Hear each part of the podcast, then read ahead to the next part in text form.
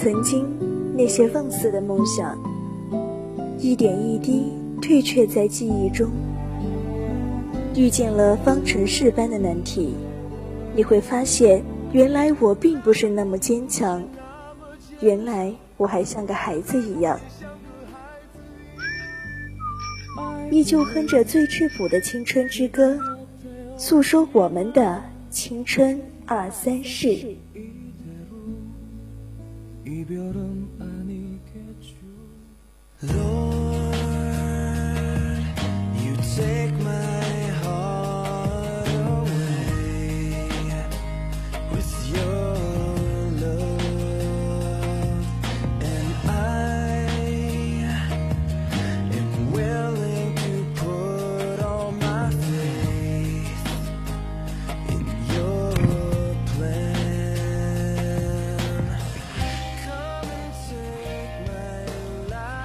青春调频与您共享，亲爱的听众朋友们，中午好！这里是 FM 一零零四川宜宾学院校园之声 VOC 广播电台，在十二点三十分至十三点为您带来的青春二三事，我是主播晨曦。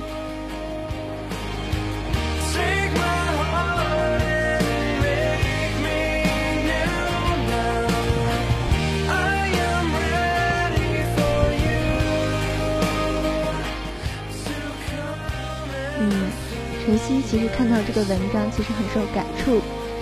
今今天晨曦要分享的文章呢，叫做《与高冷无关》，我只是不需要太多的 Hello Friend。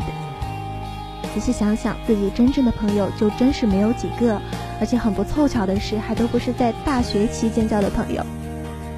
呃，初中、高中都算是有几个死党吧，所以自己会比较珍惜这种感情。我非常赞成这一种观点，就是我们何必需要那么多的点头之交呢？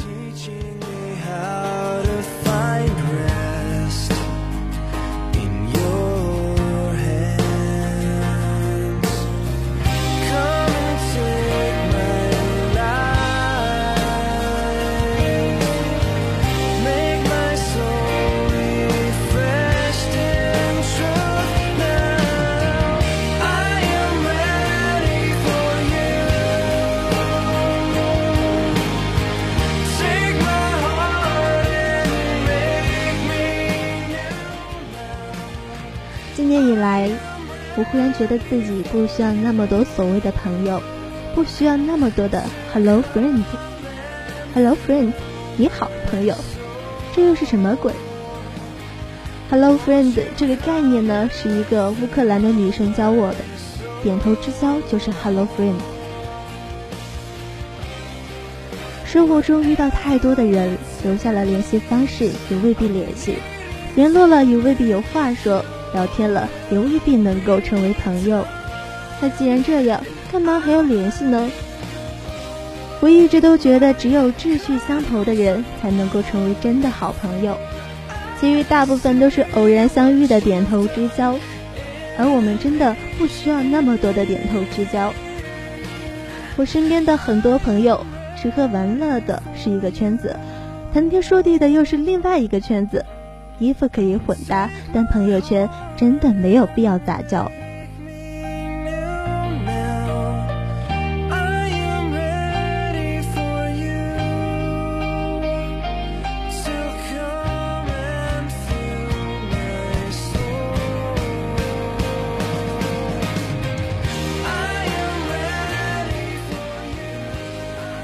不知道从什么时候起，聚会场合是否加对方微信？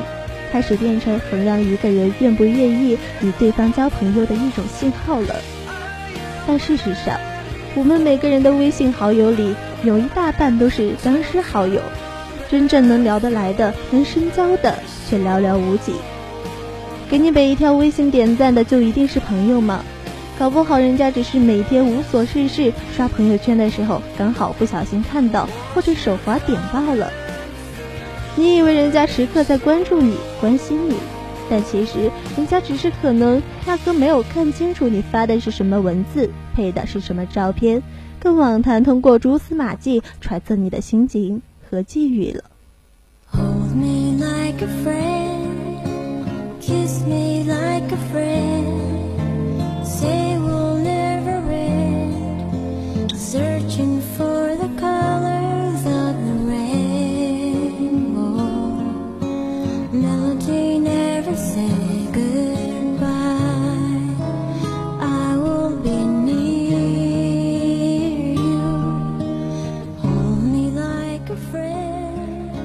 今天晚上遇到的这些人，我们在一起喝酒、唱歌、玩游戏，自然是很开心尽兴。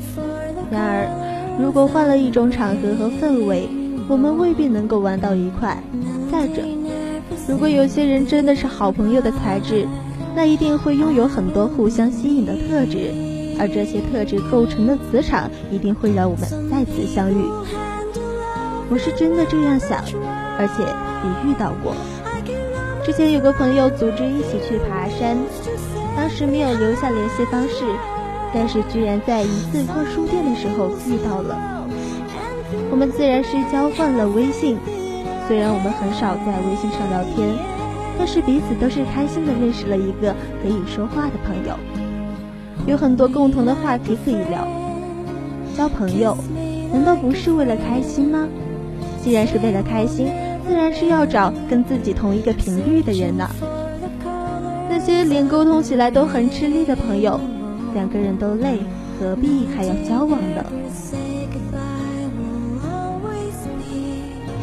每个人交朋友的喜好和方式都不一样，一部分人喜欢找英雄所见略同的朋友，另外一部分喜欢找不打不相识的朋友，各有各的想法和追求。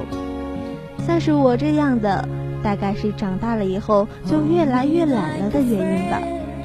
总是觉得人越来越大，学习和经历多了，一方面对万事万物的包容度提高，更容易接纳周身所处的这个世界；另一方面，对留在身边的人会越来越挑剔，心理考核一个人的标尺也会越来越严苛，情商。智商、长相、性格、品德等都在考察范围之内。我们只会留下与自己最为匹配的人在身边。微信交友三千又如何？能够与你知根知底共患难的又有几个呢？我不要那么多的点头之交，有几个真心的朋友就够了。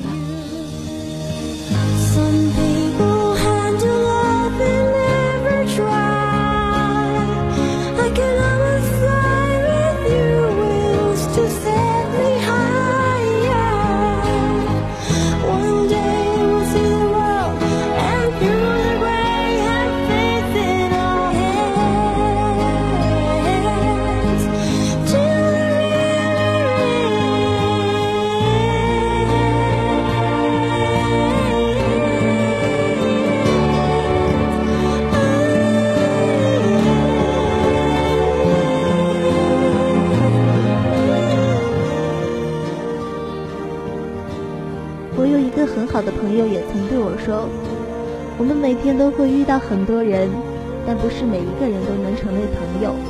只有饭点、泪点和笑点都在同一个频率的人，才能够成为真正的朋友或者情侣。我赞同他的观点。古人说：“君子和而不同。”截然不同的两个人成为好朋友的概率有，但不高。绝大多数玩得好的人，一定是兴趣。爱好、性格或者价值观有交集、极为匹配的人。昔日伯牙子期，管仲鲍叔，均为此类。而所谓的心智成熟，并不是海纳百川、越来越包容，相反，它是一个越来越挑剔的过程，知道自己要什么，不要什么，什么人可以交往。什么人最好离得远远的，也不会为了迁就一个人勉强做一些不能使自己感到快乐和骄傲的事情，因为根本就没有这个必要。与其讨好别人、讨好世界，还不如省下时间和精力来讨好自己。毕竟每个人拥有的能量是守恒的。你投入了很多没有必要的时间和精力，消耗在与 Hello Friend 无意义的社交上，最后能留给自己真正的知己，却少得可怜，这完全是没有必要了。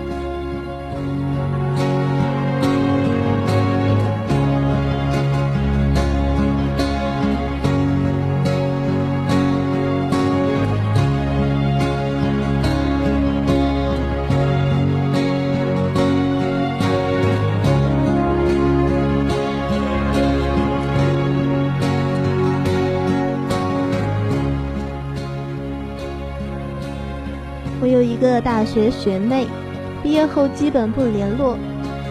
我们一直安静的躺在各自的微博通讯录里。他每个星期都会发自己参加各种朋友聚会的照片。今天跟 F 看电影，明天跟 B 聚餐，后天和 Z 一起 K 歌。由于生活非常丰富，图文配的文字也是这个亲爱的，那个么么哒。我心想，他毕业后的状态应该是蛮好的，工作和生活好像都很充实。期间，他问我借过三次钱，每次金额都不大，一般都是三四千，每一次都好像是有难言之隐，急需用钱。我每次借给他的时候都在想，他问我借钱，可能是出于对我的信任，也可能是因为笃定我会借给他。要知道，每一个人在需要借钱的时候，一定是倾向于那些手头有余钱又愿意借给自己的人。那么，他现在身边交往的那些人当中，难道没有关系很好的朋友吗？没有在自己困难时能伸出援助之手的人吗？要知道，虽然她是我的学妹，但是我们大学时也是只不过有几面之缘而已。我们的关系并没有硬到有求必应的地步。当然，还有一种情况就是，他身边也有可以借钱的人，但碍于情面，他并不想。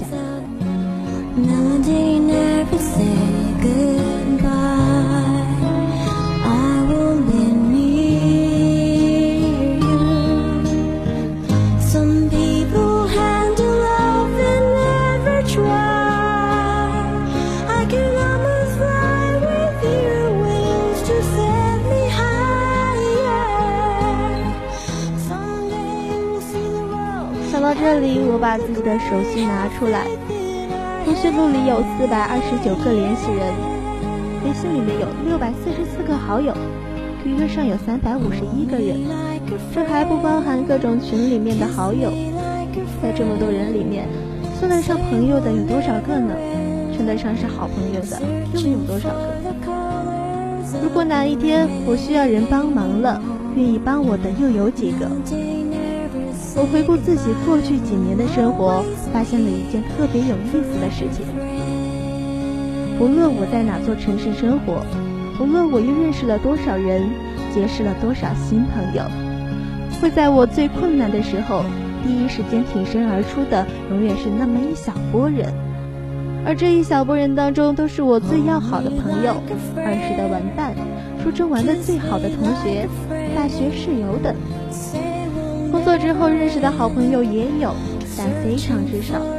只有在面对这些人的时候，我能够气急败坏的吐槽：“嗯，妈蛋，今天又遇到个傻逼。”也能洋洋得意的分享：“嫂子今天又要出书了。”能在穷困潦倒的时候，一个电话打过去就直奔主题：“借我点钱花呗。”能在凌晨一点的时候辗转难眠。一条信息发过去，睡不着。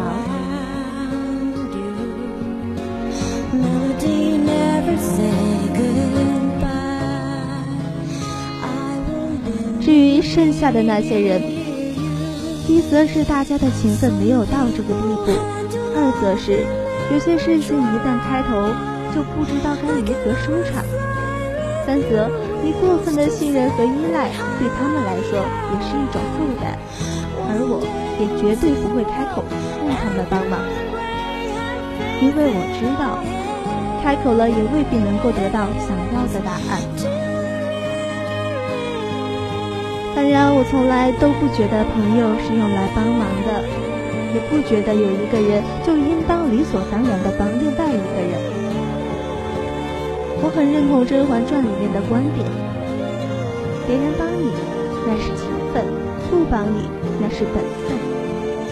我只是想说，我们有必要交那么多压根儿算不上朋友的朋友吗？是不是也该定期清理一下通讯录了呢？不联系的人也没有必要留下联系方式，手机和社交账号里面的僵尸好友定期删掉，搞不好清理以后还能提高手机的运行速度呢。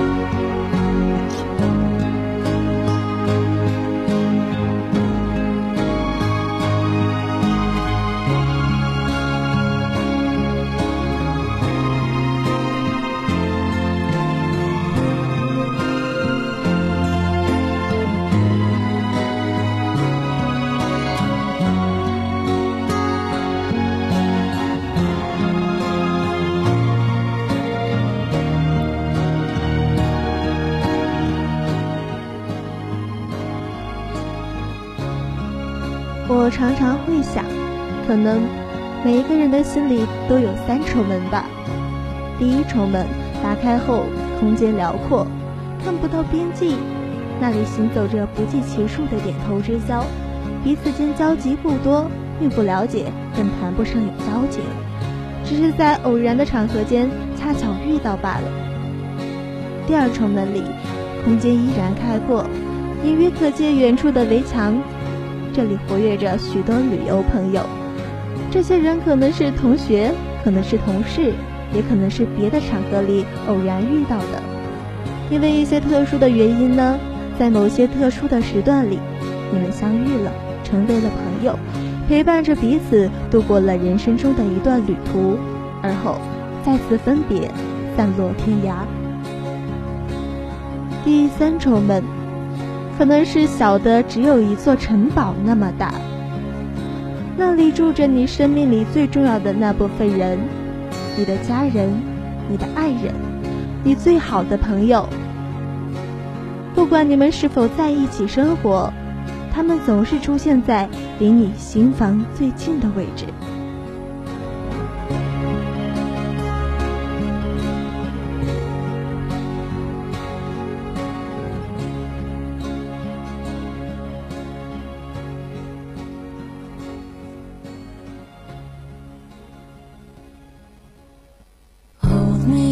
like a friend. Kiss me like a friend.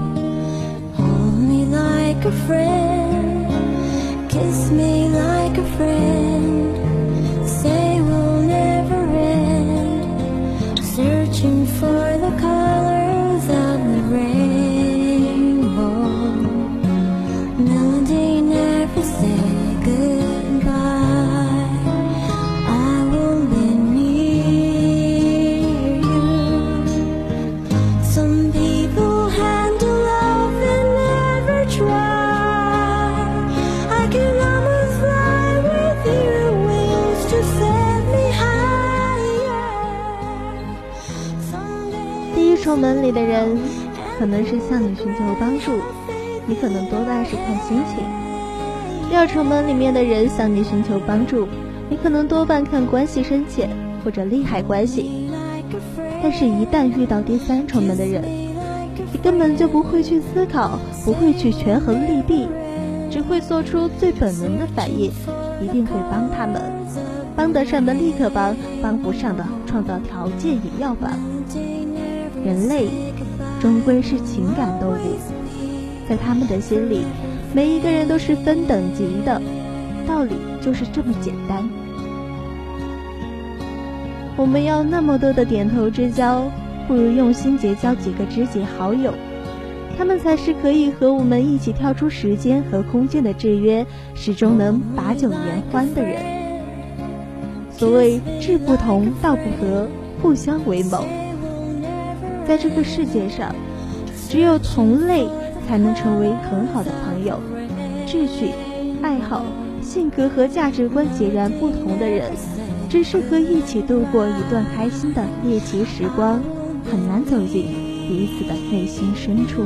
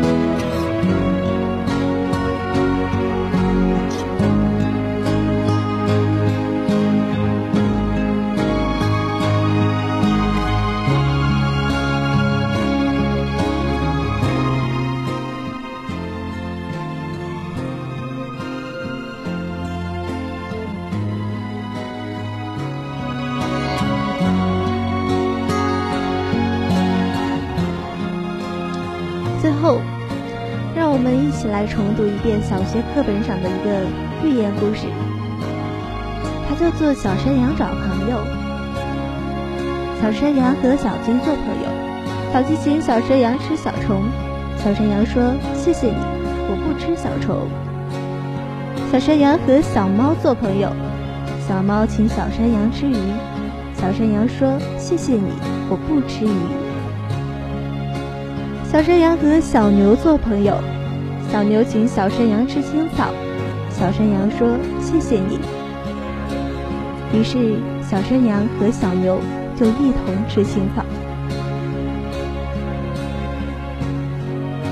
我清楚你的口味，你也知道我的喜好。我懂得你的张狂，你也明白我的悲伤。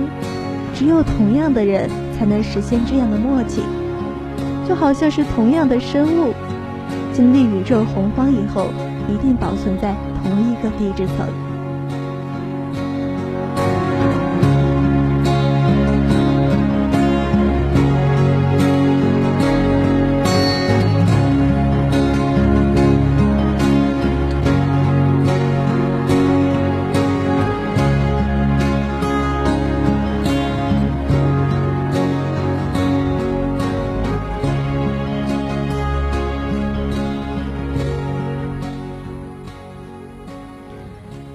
今天的节目就到这里了，我是晨曦，嗯，很高兴你在听我的节目，很高兴能够说给你听。那么，青春二三事，咱们下期见。